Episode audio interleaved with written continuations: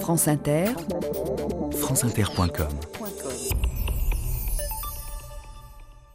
Bonjour, aujourd'hui un célèbre conflit entre la science et la religion, le procès de Galilée. L'idée que la Terre tourne autour du Soleil est idiote, absurde et philosophiquement hérétique, car elle contredit la doctrine de la Sainte Écriture. Le cardinal Bellarmine à Galilée en 1616.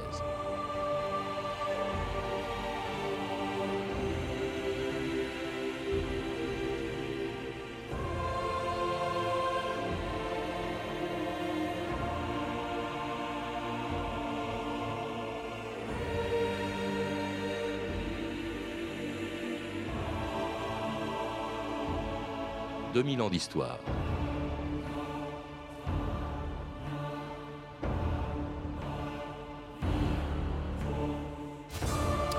Le 12 avril 1633, dans une pièce du couvent Santa Maria de Rome, un vieil homme en chemise de pénitent s'avance devant ses juges. Accusé d'être un hérétique parce qu'il affirme que la Terre tourne autour du Soleil, il sait ce qu'il risque. Quelques années plus tôt, parce qu'il disait la même chose, les livres de Copernic avaient été mis à l'index par le tribunal de l'Inquisition et le dominicain Giordano Bruno avait été brûlé vif. Tous les trois, Copernic, Giordano Bruno puis Galilée, remettaient en cause une théorie bien établie depuis 2000 ans. Depuis qu'Aristote et Ptolémée avaient affirmé que le Soleil tournait autour de la Terre et que celle-ci était immobile au centre de l'univers. Et c'est parce qu'il avait démontré et écrit très exactement le contraire que Galilée comparaissait devant ses juges en avril 1633. Nous, grands accusateurs de la Sainte Inquisition, agissant au nom et sur ordre de sa sainteté Urbain VIII, après avoir auditionné le nommé Galileo Galilei, citoyen de Florence, nous disons, statuons et déclarons que, toi, Galilée, tu t'es rendu véhémentement suspect d'hérésie devant le Saint-Office pour avoir soutenu et adopté cette doctrine fausse et contraire aux Écritures saintes et divines, selon laquelle le Soleil serait le centre du monde et que la Terre se mouvrait et ne serait pas le centre du monde, opinion contraire à la Sainte Écriture. En conséquence, tu as encouru toutes les censures et peines imposées et promulguées par les sacrés canons de toutes les lois réprimant de tels délits.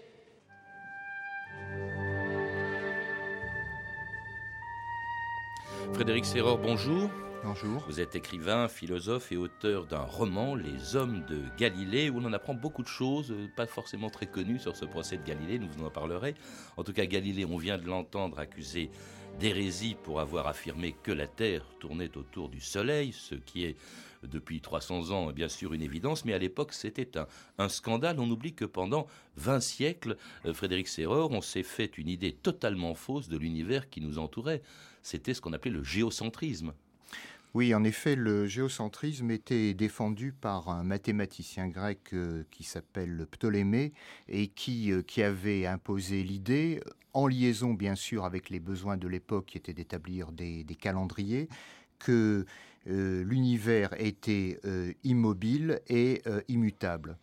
Donc ces deux idées, en fait, ces deux, éléments euh, euh, ont été repris par l'Église et ont été euh, institués en, dogme. Ce qui fait que lorsque, au XVIe siècle, en 1543, lorsque Copernic, après moult hésitations, a présenté son, son ouvrage sur la révolution des orbes célestes, euh, il a, il a d'abord longuement euh, réfléchi et il a, il a hum, pratiquement écrit son livre en forme de mmh. testament. Alors l'idée était, euh, ça c'est le géocentrisme, qu'au fond, euh, eh bien, euh, tout tournait autour de la Terre, centre du monde. C'est d'ailleurs pour ça, Frédéric Serror évidemment, que l'Église s'est ralliée à cette idée d'origine païenne, puisqu'Aristote et Ptolémée étaient bien, étaient, étaient, vivaient bien avant le Christ, mais parce qu'au fond, ça convient assez bien à son idée de l'univers. La Terre et, les hommes ont été conçus par Dieu, donc il était normal que tout cela se trouve au centre de l'univers. Oui, l'homme et la Terre sont au centre de l'univers. Ils correspondent donc au sommet de la, de la création. Mmh. Donc on ne comprendrait pas que, évidemment, cette création se trouve dans un petit mmh. coin périphérique de la, de la conception globale. Et, et, tout tourne évidemment autour de la Terre. D'ailleurs, aujourd'hui, quand on dit le soleil se lève ou le soleil se couche, d'une certaine manière, c'est la conception antique de, de, de l'univers. Alors, est-ce que c'est uniquement parce qu'ils ont d'autres idées, vous parliez de Copernic et plus tard de Galilée, on, y reviendra, que euh, l'Église se méfie au fond de ces, de ces idées nouvelles. Euh, vous évoquez quelque chose en ce qui concerne euh, Galilée, Frédéric Serreur, c'est qu'il y avait aussi une autre critique, c'est l'idée que Galilée se faisait de l'atome et des atomes.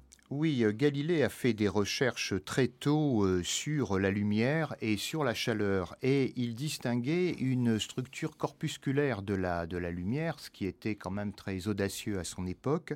Euh, et pour la chaleur, de la même façon, il distinguait des atomes de feu qui se déplaçaient dans l'espace et qui expliquaient le, le toucher. Mais en quoi ça peut gêner l'Église?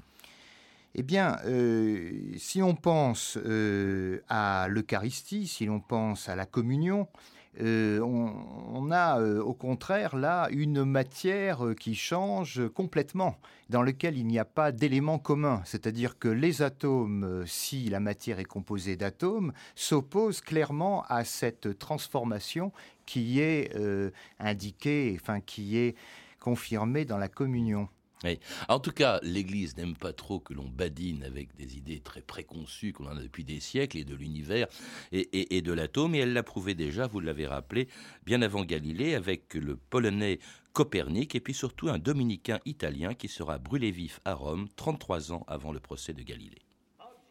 8 febbraio 1600. Diciamo, pronunziamo, decretiamo, sentenziamo te, Giordano Bruno en ce jour 8 février 1600, nous te jugeons, Giordano Bruno, hérétique, et donc tombons sous le coup de la censure ecclésiastique. Nous condamnons tous tes écrits comme hérétiques et faux, ordonnons qu'ils soient publiquement brûlés sur la place Saint-Pierre et qu'ils soient inscrits à l'index des livres interdits. Nous te livrons au gouverneur de Rome.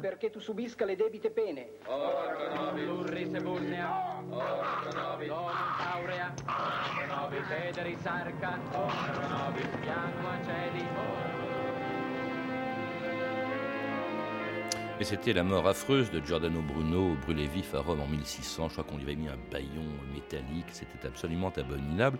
On oublie souvent que, euh, bien avant Galilée, il y avait déjà donc des hommes qui contestaient l'idée qu'on se faisait de, l'univers.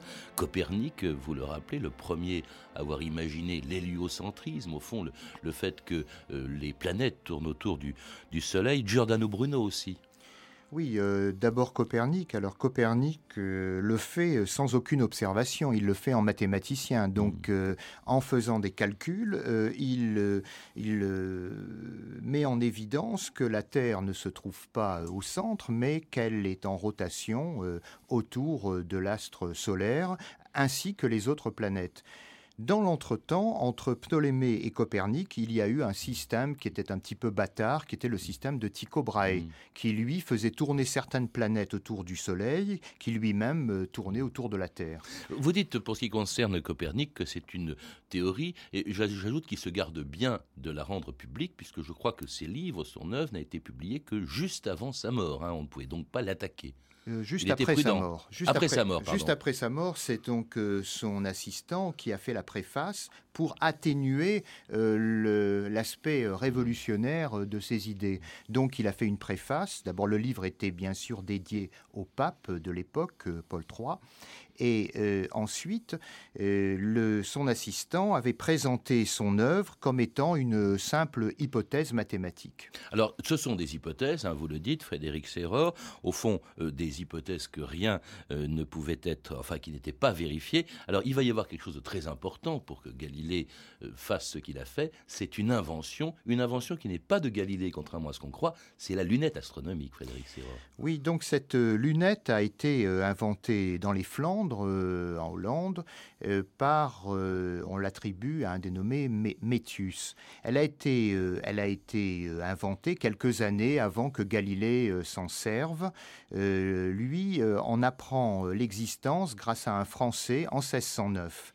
À partir de là, il a plusieurs idées euh, qui ne sont pas uniquement astronomiques. Mmh. Il pense que la, que la lunette va servir dans l'art de la guerre tout simplement pour observer les bateaux qui se rapprochent, mmh. pour préparer un combat et, donner donc au Doge de Venise des capacités de défense plus importantes. Et puis bientôt, il va braquer cette lunette vers le ciel pour y découvrir des choses que personne encore n'avait jamais vues. C'est un satellite de Jupiter, Éminence.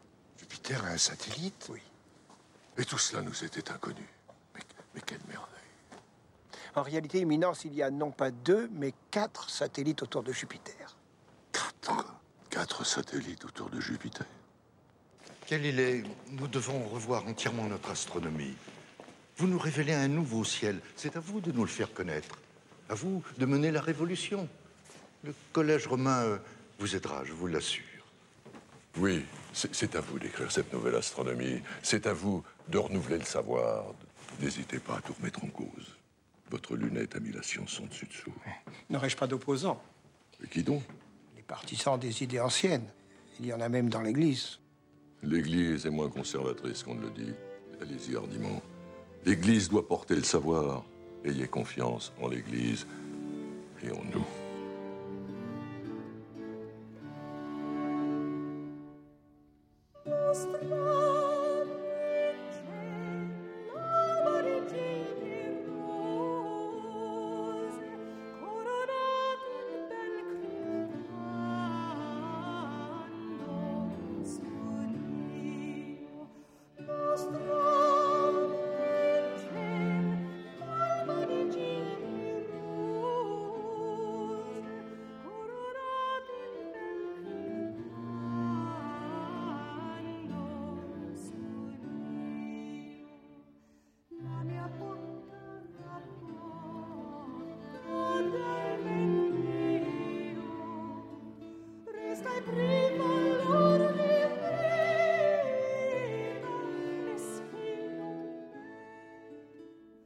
Mostra Vincel euh, est apparu dans le ciel, un chant euh, de la fin du XVIe siècle d'Orazio Vecchi, à l'époque où Galilée n'avait pas encore fait ses découvertes justement dans le ciel. C'est elles qui vont tout remettre en cause. Alors, il y en a beaucoup, il en fait beaucoup.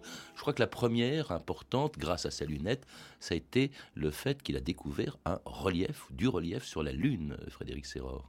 Oui, et c'était un aspect tout à fait nouveau dans la mesure où on pensait que la Lune était lisse comme toutes les autres planètes. Euh, donc des reliefs montagneux sur la Lune, ça voulait dire qu'elle pouvait être assimilée à la Terre et que la Terre n'était pas unique dans l'univers. Mmh. Et puis, euh, il y a la découverte des satellites de, Jupiter. ça, c'est ce qu'on a entendu tout à l'heure. Très important, je crois que c'est la plus importante. C'est la plus importante, oui. Il, il, les, il, les, observe une première fois, il pense que c'est des planètes, et puis il les observe quelques jours après, il voit qu'ils ont changé de place, et donc il déduit qu'il s'agit euh, d'astres en rotation autour de, de, Jupiter. Et pas autour de la Terre, c'est ça, au fond, qui est important dans cette découverte, euh, Il y a aussi les phases de Vénus qui ne peuvent s'expliquer que parce que Vénus tourne autour du Soleil. Alors pourquoi pas la En tout cas, Vénus ne tourne pas autour de la Terre. Naturellement, euh, Vénus est cachée euh, par le Soleil euh, dans sa... dans sa révolution. donc l'ensemble de ces, de ces éléments amène d'abord à une remise en question par les savants de la lunette astronomique. On pense que la lunette astronomique est, est, un instrument magique, c'est-à-dire qu'il y a un trucage et on essaie d'examiner sous tous les angles cette lunette pour essayer de comprendre comment ces éléments ont pu apparaître. Et puis, euh, euh, il y a quand même une autorité très importante, un scientifique très important qui s'appelle Clavius, euh, membre du Collège romain, qui est un jésuite et qui se laisse convaincre par les explications de Galilée. Donc, c'est un premier signe euh, de, reconnaissance. Parce qu'effectivement, dans le dialogue qu'on a entendu, en fait, il s'agit de Galilée, joué magnifiquement par euh, Claude Rich, qui parle à son ami, c'est Jean-Pierre Mariel, qui joue le rôle du futur pape Urbain VIII. Il n'est pas encore pape, il s'appelle encore le cardinal Barberini qui n'est pas choqué, on l'a entendu, c'est merveilleux, il faut que vous nous montriez, vous fassiez une nouvelle carte du ciel. Au fond, l'Église ne semble pas s'inquiéter beaucoup de ces découvertes, elle semble même les encourager au début. Tout à fait. D'ailleurs, il faut rappeler que Copernic n'a pas été interdit par le Concile de Trente, qui a été contemporain. Euh, ensuite, ces livres ont été mis à l'index, hein, je crois. Plus tard. En, euh, ils, ont, plus tard ils ont été mis à l'index plus tard, mais euh, le nouveau calendrier qui a vu le jour en 1580 s'est inspiré des calculs de Copernic. Donc, on voit bien que Copernic n'était pas du tout interdit. C'était une hypothèse qui avait l'appui d'un certain nombre de savants. 15, 1610, donc arrivent toutes ces découvertes de Galilée. euh, le collège romain, euh, ainsi que Maffeo euh, Barberini, le futur Urbain VIII. L'ami de Galilée, qui deviendra l'ami de Galilée. Qui, qui deviendra l'ami de Galilée. protecteur, oui. oui, soutiendra donc cet effort de recherche de Galilée, et même il sera largement consacré dans diverses discussions qui ont lieu à Rome à l'époque. Mais, mais, il est très populaire, hein, notamment auprès du, grand-duc de Toscane, à, Florence, par Cosme II. D'ailleurs, il va donner le nom du grand-duc de Florence, euh, je crois, aux, satellites de Jupiter qu'on appelait les astres médiciens, cause de Médicis, les astres médiciens. Donc c'est quelqu'un qui est un peu intouchable, très populaire. Alors il y a quand même quelqu'un qui s'inquiète, c'est un grand théologien euh, de l'époque, c'est le cardinal Bellarmine. Hein. Lui, en revanche, il est très soucieux de maintenir l'unité de l'Église et il se dit oh, où vont nous mener toutes ces découvertes? Bellarmine était l'inquisiteur qui a condamné euh, Giordano Bruno. Il ne faut pas l'oublier. Donc, il est euh, euh, effectivement soucieux du dogme et euh, il reçoit un certain nombre de dénonciations de Galilée, car les dénonciations arrivent très très vite. Dès 1611, un an après les grandes découvertes, il y a différents moines qui envoient des dénonciations disant que Galilée a tenu des propos hérétiques, qu'il a en plus euh, considérer euh, Dieu euh, comme un accident. il y a des dénonciations écrites qui, parviennent à ce moment-là au Saint-Office à Rome. Alors cela dit, donc, il est mis, il est mis à l'index, pas seulement pour ses idées, je crois. Il y a, aussi, on commence à s'inquiéter, encore une fois, de ses idées sur, les atomes, mais pendant un bout de temps, il va faire d'autres travaux. Il détourne sa lunette du ciel, si je puis dire. Il s'intéresse. On oublie toujours qu'il ne pas, il s'est pas seulement occupé du ciel. Par exemple, c'est lui qui est à l'origine de la fameuse théorie de la chute des corps hein, qu'il avait expérimenté, je crois que c'est sur la tour de Pise, Frédéric Serror. Oui, tout à fait. Il avait expérimenté en laboratoire avec des billes euh, qu'il avait euh, mesurées sur un, dont le, temps de descente avait été mesuré sur un plan incliné, et euh, il avait donc mis au point la, loi de la chute des corps. il l'avait, il avait à dire que quel que soit le poids d'un corps, les deux, s'ils sont lâchés en même temps, tombent en même temps sur le sol. C'est l'expérience de la tour de Pise. Voilà. Et puis sur l'atome aussi. Il s'est intéressé donc euh, à, une pierre qui s'appelle euh, le sulfate de barium, euh, qui avait la caractéristique d'être lumineuse. Et cette caractéristique lui a permis de, de penser que la lumière s'attachait à des corps particuliers cette, idée, il la développe euh, dans différents discours euh, euh, et ça lui permet, avec la question astronomique, tout ça forme un ensemble, de développer aussi une nouvelle relation entre la science et la foi. Hmm. Alors justement, en 1622, le pape Paul V, qui était lui dans ce domaine très méfiant vis-à-vis -vis de toutes les nouveautés, eh bien, il meurt. Et puis c'est justement l'ami de Galilée, le cardinal Barberini, qui devient pape sous le nom d'Urbain VIII, et puis apparemment beaucoup plus ouvert aux idées nouvelles que son prédécesseur. La théorie de Copernic peut être exposée à condition de ne pas affirmer qu'elle est vraie. Il faut libérer le savoir. Oh oui, Saint-Père, libérer le savoir. C'est ce que j'attendais de vous. Galilée, il faut laisser les savants développer librement leur science et leur construction intellectuelle mais de leur côté, il faut qu'ils comprennent que leur réalité n'est pas forcément la vérité. Vous voulez dire que la science ne serait pas la réalité? Pas toujours. Mais lorsqu'il y a contradiction entre la science et les Écritures, c'est sans doute que la science est dans l'erreur. Séparez, je vous prie, la science et la théologie. Si au cours de vos recherches, vous aviez l'impression d'avoir la preuve claire irréfutable que la Terre tourne sur elle-même et tourne autour du Soleil. Il vous faudrait éviter de le dire, de le publier. Autrement dit, vous avez peut-être raison, Galilée, mais alors surtout, ne le dites pas, ne l'écrivez pas. C'est très jésuite hein, comme raisonnement. Je ne sais pas si le pape Urbain VIII était jésuite, mais c'était ça. Oui, euh, c'était prendre cette idée de Copernic, qui avait quand même des chances d'être vérifiée un jour, euh, comme une hypothèse, et uniquement une hypothèse. D'ailleurs, dans l'entrevue entre Bellarmine et Galilée en 1616, euh, on lui rappelle donc que le système de Copernic est condamné, mais qu'il peut continuer à travailler sur cette hypothèse scientifique. Mais il faut le rappeler, Galilée euh, ne remet pas en cause le dogme catholique. Il est convaincu, il est très fervent, c'est un fervent catholique, il est convaincu qu'il va pouvoir réconcilier la science et la religion, même si elles sont en contradiction. Exactement, c'est ce que vous dites. C'est-à-dire, il conçoit euh, dans l'univers, il y a deux livres. Il y a un livre qui s'appelle la Bible, et puis il y a le livre de l'univers. Les deux sont la, création de Dieu, et ces deux créations ne doivent pas s'opposer. Il y a si, elles disent si elles disent des choses contraires, justement. Alors, est-ce que dans la euh, Bible on dit bah non, non le soleil ne bouge pas et la terre tourne, euh, plutôt le, la terre ne bouge pas et le soleil tourne autour? Euh, on le dit euh, en fait indirectement dans certains passages, notamment le passage qui concerne Josué, la bataille contre les Amalécites, hmm. euh, où, on dit que Dieu est intervenu pour arrêter le soleil. Hmm. Donc s'il arrête le soleil, c'est que le soleil est en mouvement. Hmm. On a donc cet élément qui lui est régulièrement opposé. Alors, il, contrairement à ce que recommandait son, son ami le pape, hein, le pape Urbain VIII, eh bien, il va écrire un livre, se croyant protégé justement par Barberini, par le pape. Il va écrire un livre, alors ça, c'est ça qui va mettre le feu aux, poudres, dialogue sur les deux grands systèmes du monde. Et alors, un livre au scandale, non seulement qui euh, confirme les théories de Copernic, mais en plus euh, un livre qui, alors c'est ça qu'on lui reproche, qui n'est pas écrit en latin comme tous les livres savants de l'époque, mais en italien, c'est-à-dire accessible à tout le monde. Oui, ça c'est une grande faute de Galilée de s'être adressé au peuple. Car, oui, enfin, du, point de vue de l'Église, c'est une faute. Bien sûr. Euh, bien sûr. il, avait, il avait précédemment euh, développé euh, dans, un, dans le, son premier livre de, du pontificat d'Urbain VIII, dans L'Essayeur, il avait développé toute sa conception de la, de la relation entre la science et la foi, disant qu'il ne, qu'on ne pouvait pas prendre la Bible à la lettre qu'il fallait faire une interprétation euh, de, du texte pour comprendre, mais qu'en aucun cas il fallait se baser sur la lettre du texte.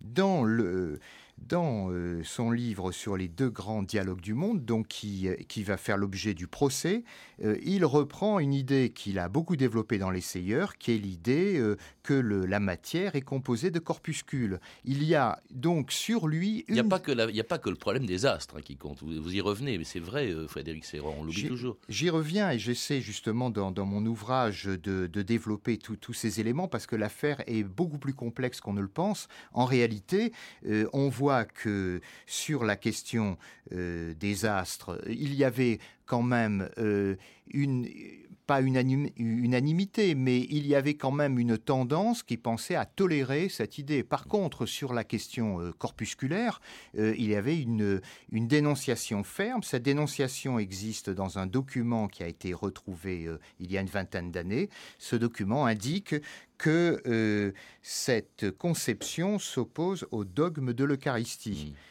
Donc à la transmutation de la matière dans laquelle on ne retrouve plus aucun élément de la matière précédente. Et voilà pourquoi on attaque Galilée il passe en procès devant l'Inquisition. Ça a duré plusieurs mois, trois mois, je crois. Hein, c'était. Euh. Oui, ça a, duré trois mois. Et puis il y a eu des longs préparatifs parce que euh, on n'est pas tout à fait fixé au début sur les, chefs d'accusation. Il est d'abord on l'accuse de s'être moqué du pape. On, voit qu'il y a euh, une, un dessin sur la, page de garde du livre qui représente trois dauphins et on pense que c'est une caricature du symbole du pape qui sont les trois abeilles.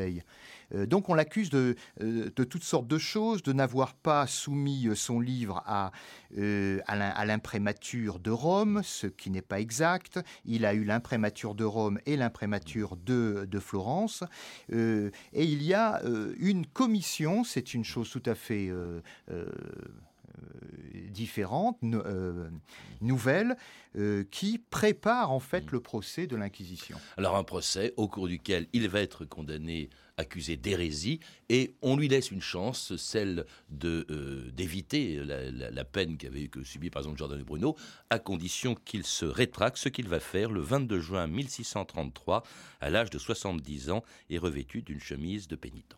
Moi, Galiléo Galilei, fils de feu Vincenzo Galilei, comparaissant en personne devant ce tribunal et agenouillé devant vous, très éminents et révérends seigneurs, cardinaux, inquisiteurs généraux, agissant contre la dépravation hérétique dans tout le monde chrétien, voulant ôter de l'esprit de tout fidèle chrétien la suspicion suivant laquelle je croirais que la terre tourne sur elle-même et autour du soleil, j'abjure je maudis et déteste d'un cœur sincère et d'une foi non feinte ses erreurs. Je le jure avec l'aide de Dieu et sur ces saints évangiles que je touche de mes mains. Moi, Galiléo Galilei, j'ai abjuré comme ci-dessus à Rome dans le couvent de la Minerve ce 22 juin 1633 et signé de ma propre main. Et c'est exactement ces termes que Galilée, euh, joué magnifiquement par Claude Rich, encore une fois, abjuré euh, au cours d'une cérémonie humiliante, on, dirait aujourd'hui stalinienne, hein, comme les autocritiques à l'époque de Staline. Euh, on n'a pas entendu ce mot, hein, et pourtant elle tourne parce qu'on n'est pas sûr qu'il l'ait prononcé. Donc le film est très fidèle à, la réalité, en tout cas ce qu'on sait de la réalité. Et puis alors il mourra euh, euh, ans, sans, dire un mot, sans plus rien écrire pratiquement, neuf ans plus tard, en 38. Et il aura fallu quand même attendre euh, plus de 200 ans, je crois, pour que l'Église, en 1822, reconnaisse que, effectivement, la Terre tourne autour du Soleil, et encore plus, 350 ans pour que Jean-Paul II réhabilite Galilée. C'est quand même incroyable de penser à ça le temps qu'il a fallu pour qu'elle elle admette. Euh, il a, il a été persécuté dans les neuf euh, dernières années de sa vie. Il était euh, assigné à résidence, interdiction de sortir, et puis même son enterrement était, a, été, a été difficile. Mm. il n'avait pas de place dans l'Église. Ce sont ses disciples qui ont réussi à déplacer le, le corps. Mm. Donc une sorte d'acharnement quand même. Mais longtemps alors que tout le monde admettait que, et même d'ailleurs sûrement la plupart des membres du clergé, mais pas officiellement, qu'il avait finalement raison, ce temps qu'il a fallu, un, pour reconnaître ses idées, et celles de Copernic du même coup, et deux, pour, euh, pour, pour le réhabiliter. C'est Jean-Paul II qui l'a fait encore une fois en 1992. Tout à fait. Donc, et il faut réfléchir à, à, cette, à, l'objet de cette euh, mise en cause de Galilée. Et cet objet, c'est Urbain VIII finalement qui le résume très bien il dit Il a touché aux questions les plus graves et les plus pernicieuses qui puissent être soulevées actuellement. C'est aussi, il faut le rappeler, c'est pas le, cas uniquement du christianisme, de l'Église catholique. Il y a d'autres religions qui font pareil. Euh, il y a aussi certaines institutions. Je pense évidemment à la justice. Je pense aussi à certaines idéologies qui n'aiment pas du tout euh, politique, qui n'ont rien avec la religion, qui n'aiment pas du tout que les réalités aillent à l'encontre de leurs dogmes. Merci en tout cas, Frédéric Serreur, de nous avoir appelé ce procès de Galilée. Je rappelle que vous êtes l'auteur du roman Les Hommes de Galilée aux éditions Le Pommier. À lire également un, livre dans lequel vraiment vous apportez beaucoup d'éléments nouveaux. À lire également Galilée, le messager des étoiles de Jean-Pierre Maury aux éditions Découverte Gallimard et Dialogue sur les deux grands systèmes du monde, l'œuvre justement qui avait fait condamner Galilée et publiée aux éditions Point Seuil. Vous avez pu entendre des extraits des films Giordano Bruno de Giuliano Montaldo, édité par Surf Video, ainsi que de l'excellent téléfilm Galilée ou l'amour de Dieu de Jean-Daniel Verreg avec Claude Rich dans le rôle de Galilée et Jean-Pierre Mariel dans celui d'Urbain 8. Euh, c'est un DVD aux éditions Zone 2. Toutes ces références sont disponibles par téléphone au 32 30, 34 centimes la minute ou sur franceinter.com. C'était 2000 ans d'histoire, la technique Alain Arnstam et Jean-Philippe Jeanne, documentation Claire Destacan, Emmanuel Fournier et Franck Olivard, une réalisation de Anne Kobilac.